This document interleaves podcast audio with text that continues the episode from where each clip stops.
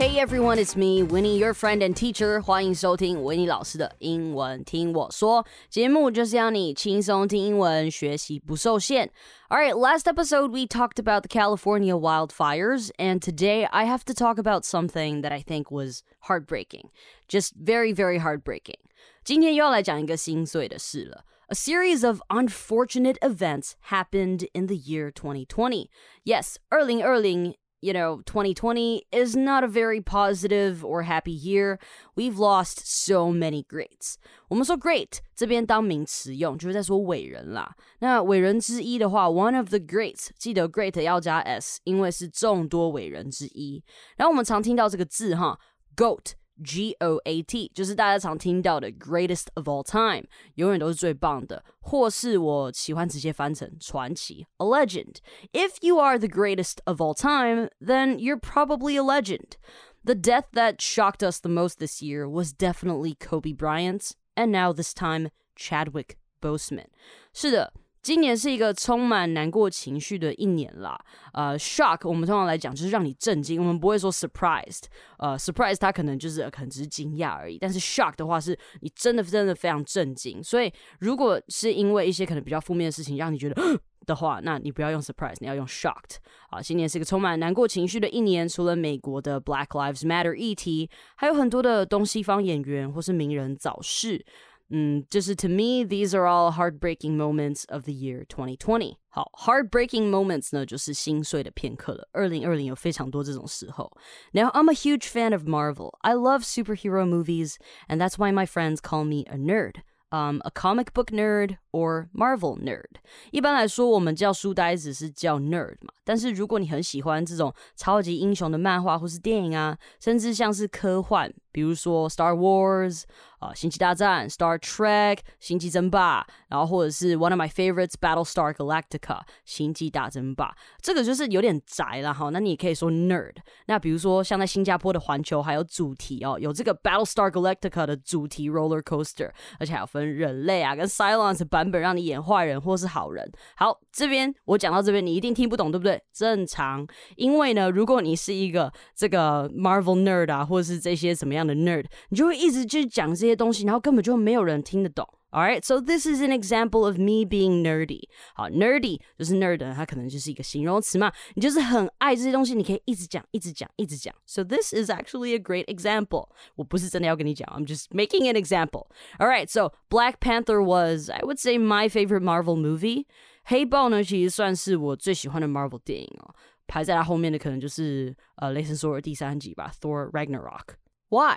Cause it represents so many things in so many different ways。它代表的东西真的非常非常的多。它是 Marvel 里面对我来说最特别的一部电影，是目前我所看过所有的国王里面最让我感动的一个。It really, really touched my heart。让你感动，你就可以说哦，它触动了我的心弦。It touched my heart。它代表了呃 represents 嗯很多黑人啊，或是弱势族群的一些心声跟所面对的压迫跟情况，还有。 有那个想带来改变的决心，我我打稿都打到快哭了。但是重点是他选角选的非常好，Chadwick 本身在戏里戏外都是一个非常。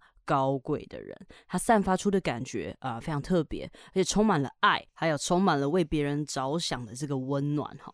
像 Don Cheadle 哈，就是 War Machine 啊，就是钢铁人不是呃有个另外一个朋友嘛，他帮他做了一套 suit，他叫做 War Machine。他在呃 Don Cheadle 在这个电影里面他演的是 War Machine，他就说 You were always light and love to me。他对 Chadwick Boseman 说，就是 You were always light and love to me，对我来说你就是光哦，就是爱。对啊，所以其实他在现实生活中，他是一个非常非常适合的。So you know, I gotta tell you, I bawled my eyes out during the film。我在看这部电影的时候，呃，这部不管是这个故事还是 Chadwick 这个演员他散发出来的感觉，I bawled my eyes out during the film，就是让我非常非常想哭啦。那这个片语你可以把它记下来哦，bawled my eyes out。这个片语呢，像我这种超感性的人就很常可以用到了。Ball 就是哭嘛，哭烂就是这个 phrase。大家不是在发现动的时候都看到一些感人的事情，就会在那边打“哭烂”两个字吗？这个时候你就可以用这个 phrase。And he needs to put in a lot of effort for his scenes and roles in the past. Now let's take a look at some of the iconic characters he portrayed. 好，Chadwick Boseman 呢，其实就是大家很常在讲的一个实力派演员。他 has to put in a lot of effort，他花了很多的心力，不管是他的角色，还是一些 scenes 特别的一些呃片段。 啊，我们一起来看一下他演了什么样的一些角色。像之前呢，他有演一部电影叫《Get On Up》。好，如果你很熟悉的话，你就知道这是 James Brown。他之前有演 James Brown，一个很有名的歌手。那他也也演过另外一个是一个 baseball player，哈，a baseball icon Jackie Robinson。那当然最后呢，让他比较有名的就是黑豹这个角色了。So he portrayed a lot of different characters, and he is able to bring a character to life. 好，那我们通常会讲揣摩一个角色，我们会用 portray 这个字。好，portraying a character，那他把他演得栩栩如生，就叫做 bring a character to life，好像他真的就是这个人一样，好，好像他就是活着的那种感觉。All right，你要知道，Hollywood there's no overnight success，在好莱坞你没有一夕之间就成名这种东西的，很少啦。An overnight success，一夕之间就成名了，除非你是搞 TikTok，抖音就比较有可能了。好，那在读到他本人的 IG 上的 po 文之前呢，我完全不知道 he was battling colon cancer 大肠癌 colon cancer. I really admire his courage. 我很钦佩他的勇气。他不把这个东西拿出来说嘴。No matter how rude the trolls on the web was, he never told the public about this but he proves himself by working hard and being who he was. 好，那 trolls on the internet 这就是网络酸民啦，就是说他怎么人瘦这么多啊，什么什么的。但是他从来没有告诉大众，他没有，he didn't, he never told the public about his colon cancer。他没有跟大家讲说，哦，其实他是因为生病或什么的。He proves himself，他透过他的努力，透过当他自己。做一个正正当当的人，来证明他自己是可以的。So a lot of his fellow actors, uh, fellow co-stars and friends tweeted about him to mourn his tragic death.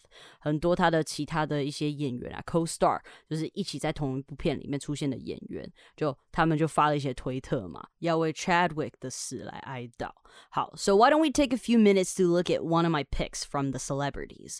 Let's read one tweet together just to pay tribute to Chadwick pay tribute to something or somebody，就是赞扬或称赞或是献上敬意。我们一起来读一篇 Twitter。All right，好，这个 the one that I like is from Hulk。好，演 Hulk 的这个演员呢，叫做 Mark Ruffalo。他就说，All I have to say is the tragedies amassing this year have only been made more profound by the loss of Chadwick Boseman，然后他就说：“哦，今年所有发生的这个一些悲剧嘛，amassing 就是累积的意思。今年所累积的所有这些悲剧呢，在 Chadwick Boseman 这个死之后呢，他觉得非常非常的强烈，made more profound。profound 在这边你就可以说他呃很强烈的意思了。他就说：What a man! What an immense talent! Immense 这个字呢是无限的。”极好的，大家都说，呃，Chadwick Boseman 是非常非常有 talent 的演员的哈，所以呢，他就说，Brother, you were one of the all-time greats, and your greatness was only beginning。他说，You were one of the all-time greats，就是表示你是全世界，好，在这个时间有历史以来你是最伟大的啊。然后，and your greatness was only the beginning，他才刚开始嘛，他才刚开始演黑豹，黑豹二都还没有出来，然后他就说，Lord love you，神爱你，Rest in power, King。 好，我们常看到的 R.I.P. 就是 Rest in Peace。那这边呢，它用 Rest in Power，为什么呢？好，Rest in Power 通常我们会用在 Black Lives Matter，用在黑人的 community 或者是 LGBT 的 community。啊，Rest in Power 在嗯这个 Chadwick Boseman 的 case 是因为 他带来了很大的改变，especially a person of color，他是有影响力的人，所以我们会用 rest in power 这件事情。那当然，可能还有一有时候啊，他的解释会是可能这个人在生前他被遭受了不公平的待遇，我们也会用 rest in power。那 King 的话是因为他演了国王。All right, people, that's all for today. Rest in power and Wakanda forever, Chadwick. 感谢今天的收听，好的节目要和好朋友分享，也别忘记到收听平台 Apple Podcast 给我星星评论哦。